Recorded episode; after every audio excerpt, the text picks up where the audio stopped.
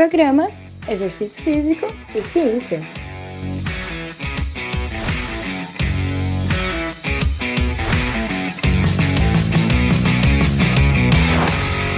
Está começando mais um Exercício Físico e Ciência. Sou o Fábio Dominski e esse é o programa de rádio e podcast que trata de exercícios a partir da visão científica. Para começar bem a semana, hoje vamos conhecer, explorar um pouquinho 10 vezes que os cientistas pensaram a prática de exercícios fora da caixa e sugeriram boas novas para o treino. Então, hoje, nesse episódio, a gente vai falar de ideias inovadoras para o treino em si, ou seja, o momento do exercício, mas também sobre o comportamento em geral de exercícios. Beleza? Bom, a gente constrói conhecimento em várias áreas da vida com pitadas de diferentes fontes, que vêm aí do senso comum, da religião, da filosofia, da mitologia e da ciência. Essas influências formam diferentes tipos de conhecimento ao longo da história podem ser classificados geralmente em cinco, cinco vertentes: o conhecimento empírico, o conhecimento religioso, o filosófico e o científico. Na verdade, quatro, né? E a ciência está numa busca constante por evolução. De fato, nos beneficiamos das inovações e evoluções do conhecimento científico, desde que a gente esteja aberto para isso, e não apenas para o que nos faz nos sentirmos bem. Então, adotar uma postura científica pode ser uma atitude inteligente, faz parte do papel de cientista ser sempre cético, curioso e estar disposto a repensar em faces de evidências emergentes. Falando sobre isso, já eu sugiro um livro, uma leitura muito boa para você fazer aí, que é o livro Pense de Novo, do Adam Grant. E ele realmente faz a gente repensar muita coisa, pelo menos a postura, a própria postura, para depois repensar ideias. Tá? Vale a pena. Então, acho que sem dúvida é importante para mudar de opinião quando as evidências mudam, e aí há novos paradigmas, novos consensos, teorias se fortalecem, é fundamental estar sempre aberto à dúvida, inclusive a respeito do que a gente acredita já que sabemos. Isso é chamado, é caracterizado como atitude científica. Inclusive, uma característica importante que distingue a ciência dos outros tipos de conhecimento, muitas vezes, sendo, é um, sendo um elemento essencial para o avanço da ciência. Tá? Mas esse livro ele é muito bom. Adam Grant, pense de novo.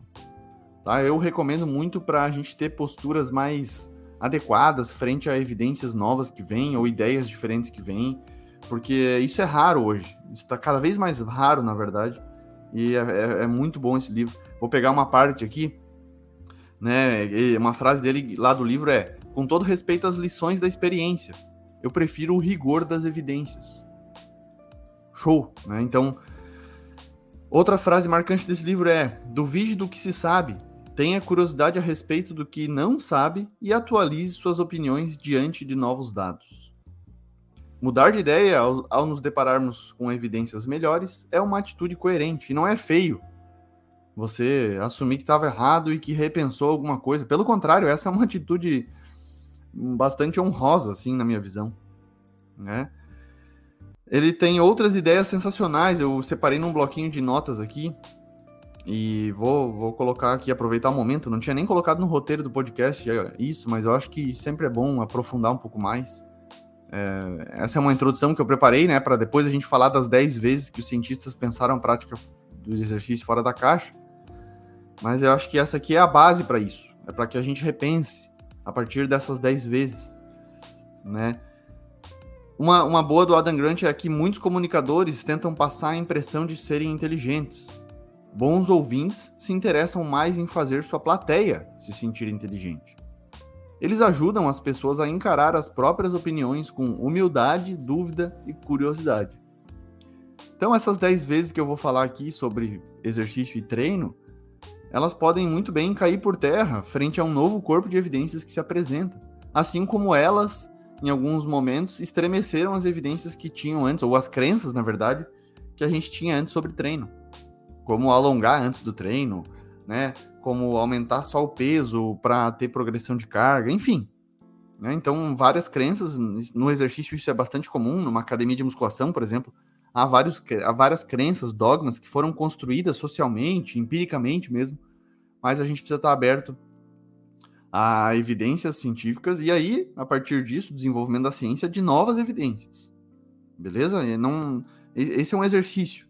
Esse é um exercício importante da gente fazer para, enfim, né, viver de maneira mais coerente. A primeira forma, vamos lá, então, conhecendo 10 vezes que os cientistas pensaram na prática de exercício fora da caixa. Primeiro ponto, e uma das mais recentes, é o aquecimento como forma de aprender alguma habilidade nova. Então, alguns pesquisadores revisitaram os porquês e os comos do aquecimento. Artigo de opinião aí de reflexão publicado na Sports Medicine há pouco tempo atrás, em 2023, que eles colocam que além do aquecimento do treino, claro, ser benéfico para aumentar a temperatura do corpo, estimular o sistema neuromuscular, ele também pode ser um momento de aprender uma habilidade nova ou uma capacidade física diferente. Nos tradicionais treinos de musculação, a gente faz aqueles 5, 10 minutos de esteira que tem pouca especificidade com o treino de força propriamente dito. E por que não tentar alguma capacidade física ou uma habilidade que a gente tenha um pouco de dificuldade já aquecendo o corpo, né? Um grande exemplo é abdominais ou a própria panturrilha. Né? Se a gente aliar com respostas afetivas em que importa muito a finalização do treino, a gente às vezes não curte muito fazer abdominais ou panturrilha no, como último exercício para finalizar o treino. Por que não colocar como aquecimento? Né? Então, algo mais desafiador, aprender um novo exercício, um abdominal diferente que ative o core, que vai ser utilizado depois para fazer força, treinar força. Né? Uma habilidade nova, flexão, né? apoios, uh, exercícios com o peso corporal, enfim. Um momento de aprender alguma habilidade nova, se sentir competente, entrar num estado de flow ali, já querendo cumprir aquilo, totalmente focado, concentrado, seria interessante também. Tô indo além do que os autores trouxeram ali, tá? Eles não falaram esses aspectos de saúde mental, de flow, de distração, não. Eles colocaram, né, esses aspectos mais fisiológicos mais como uma oportunidade de aprender algo novo. O segundo ponto, também antes do treino, né, também como aquecimento aí ou como enfim, não se importar tanto com alongamentos estáticos antes dos treinos, principalmente de força, claro. Então, os alongamentos, a gente já sabe que eles não previnem lesões. E os aquecimentos mais específicos podem ser adotados especificamente aí para um treino de corrida ou um treino de força na, na academia. Então a ciência não suporta aquela série de alongamentos que o professor de educação física na escola ensinou para te proteger de lesões. Se você for fazer força ou correr, parece mais interessante realizar então aquecimentos específicos para o que vai ser feito na parte principal. Mas tão importante quanto essa orientação é, se você gosta de se alongar, faça. Provavelmente não vai ter problema.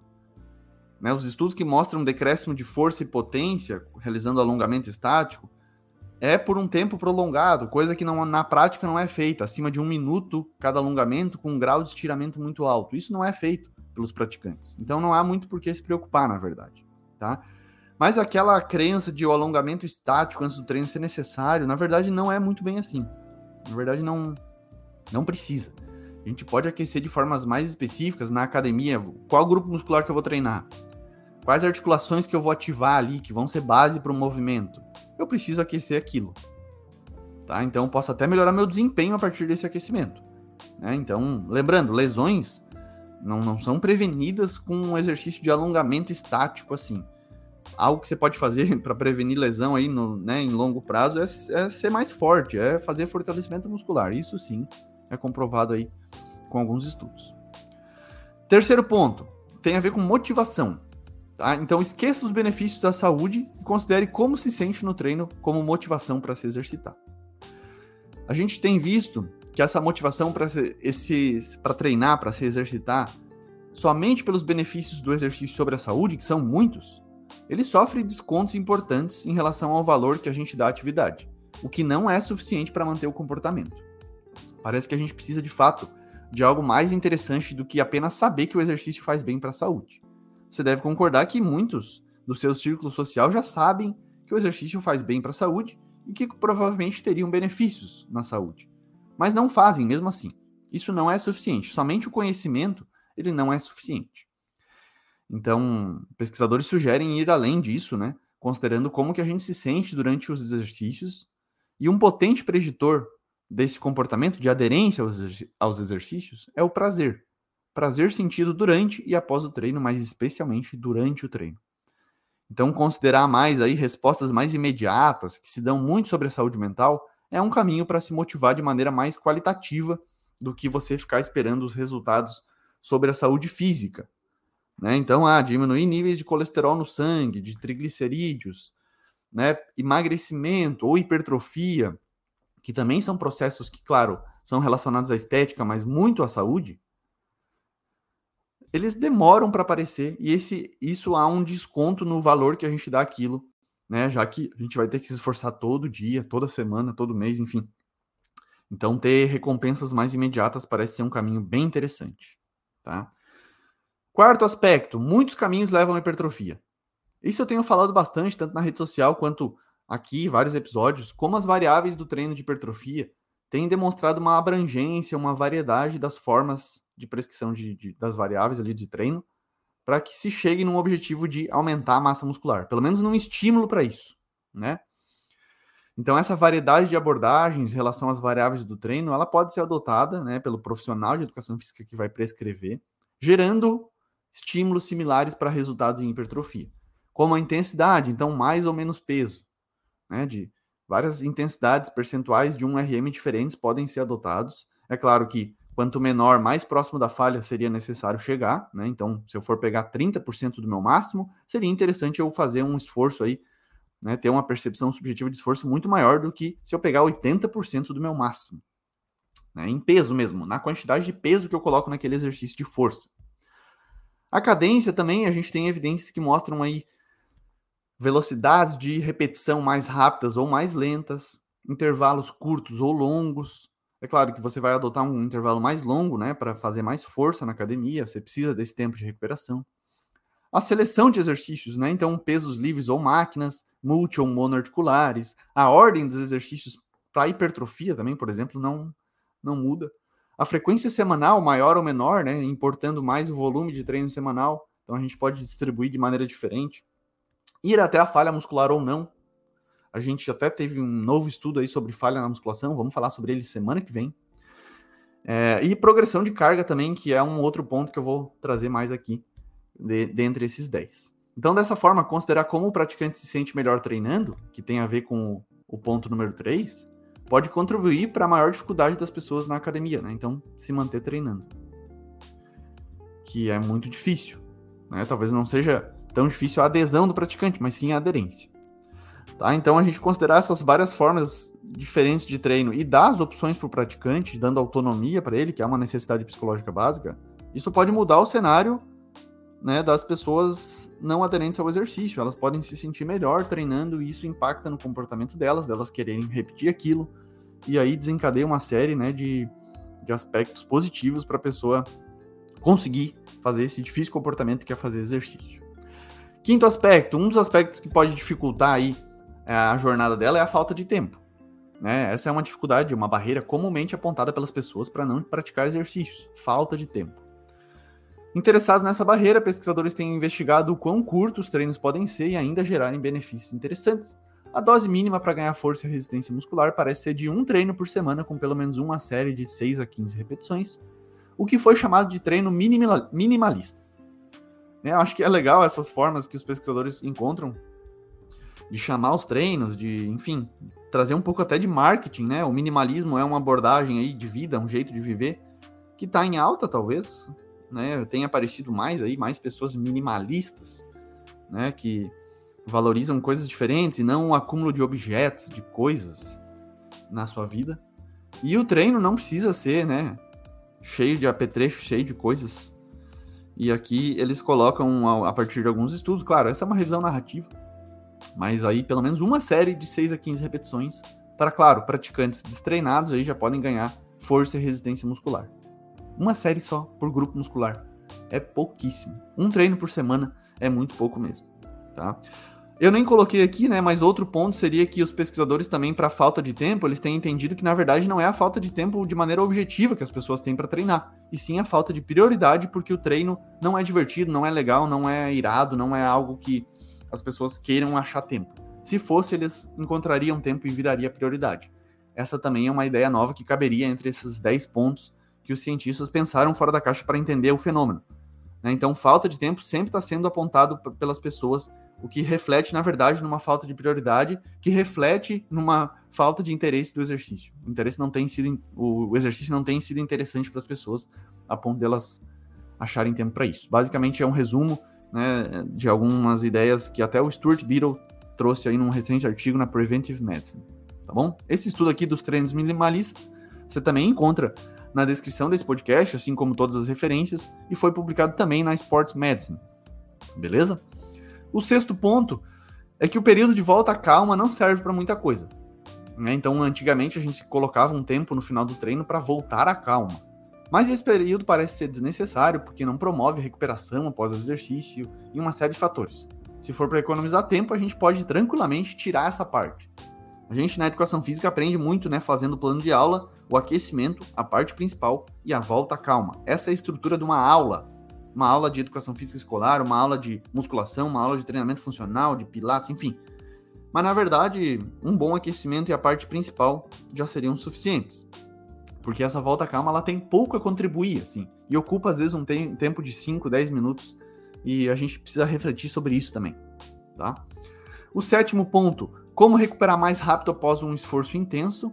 Essa é uma forma de descanso mesmo, após um hit, por exemplo. É isso que foi testado até nesse estudo aqui com mulheres, jogadores de futebol. Né? Então, a posição de recuperação com as mãos no joelho, sabe quando a gente está cansado, assim, que a gente coloca as mãos no joelho e inclina o tronco? Então, essa posição com o tronco inclinado, ela foi melhor, foi superior do que a posição com as mãos acima da cabeça, tá? Essa forma de descanso parece ser instintiva e se mostrou mais eficiente em nível respiratório do que a com o corpo ereto né, e com as mãos sobre a cabeça. Essa postura, na verdade, ela é bastante ensinada especialmente por professores de educação física nos Estados Unidos. No Brasil não é tão comum, eu já vi lá fora isso. E praticantes, atletas especialmente de crossfit, descansam dessa forma também. Né, mas a gente tem aí com o tronco inclinado, né, a posição natural, mais instintiva que a gente tem mesmo para descansar, parece que é mais coerente mesmo para eficiência respiratória. Posição, né, uma zona de aposição diafragmática melhor e melhora a eficiência respiratória e a recuperação da frequência cardíaca. Foi isso que foi visto nesse estudo, que você também vê na, na descrição do podcast, nas referências, tá bom? Oitava, oitava vez que os cientistas pensaram a prática de exercício fora da caixa, que é uma das mais novas. É que tanto faz progressão de carga via aumento de intensidade, ou seja, de peso, ou de volume, através das repetições para os iniciantes. Então, hoje eu vejo que as redes sociais explodem em um tema: progressão de carga nos exercícios, seja na corrida ou na musculação. E nessa última, na última modalidade, musculação, pesquisadores testaram 43 praticantes com pelo menos um ano de treino e perceberam que tanto faz para aumentar o peso ou o número de repetições, porque os benefícios musculares foram os mesmos. Legal?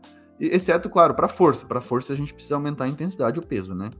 Mas para hipertrofia, é, tanto faz aumentar o peso ou as repetições nos iniciantes. Isso é interessante, tá? Provavelmente também permite a autonomia do praticante, né, do profissional primeiro, dar autonomia para o praticante para saber como que ele se sente melhor, o que, que ele prefere. Né? Então, essa é uma, um aspecto da PBE, inclusive. O que, que o praticante precisa mais, ou o que, que ele prefere, qual a necessidade real dele ou a preferência. precisamos considerar isso também. Nono ponto, para fechar, né? Nono e o décimo. Para emagrecer, tanto faz um exercício moderado ou intenso, né? Então, nas comparações mais recentes, não houve superioridade de treinar HIIT, treinamento intervalado de alta intensidade, ou treinar aeróbio contínuo em moderada intensidade, como correr na esteira por 30 minutos na mesma velocidade, para reduzir o percentual de gordura.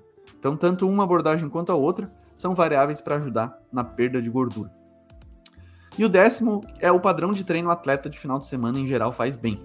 A gente antes tinha uma crença que talvez seria mais perigoso, pior, mas na verdade, mesmo atividade física uma ou duas vezes na semana diminui o risco de mortalidade, representando o principal slogan da, da OMS, que é qualquer passo conta e mesmo pouco é melhor do que nada para a saúde física, para reduzir risco de mortalidade, de doenças crônicas. Isso tem se mostrado válido, né, comprovado aí por alguns estudos especialmente longitudinais. Beleza? Então você tem 10 artigos aí já para leitura também, para aprofundar mais. Eu trouxe as principais notícias dele, deles. Você vê a lista de referências, de fontes, né? Na descrição do podcast, a maioria deles é acesso aberto, você consegue ler, mas faça essa leitura profunda para você aprofundar mesmo essas 10 vezes que os cientistas conseguiram verificar novas ideias, novas abordagens, para a gente evoluir, economizando tempo, dinheiro, esforço, sendo mais assertivo no que a gente faz. Né? Mas é claro, é importante lembrar que a gente pode evoluir ainda, vai evoluir ainda, com melhores pesquisas, com mais novas pesquisas, para que a gente melhore mais ainda. A gente precisa estar aberto para isso. É sempre bom lembrar. Beleza? Um grande abraço e até a próxima. Você ouviu Exercício Físico e Ciência com o professor Fábio Dominski.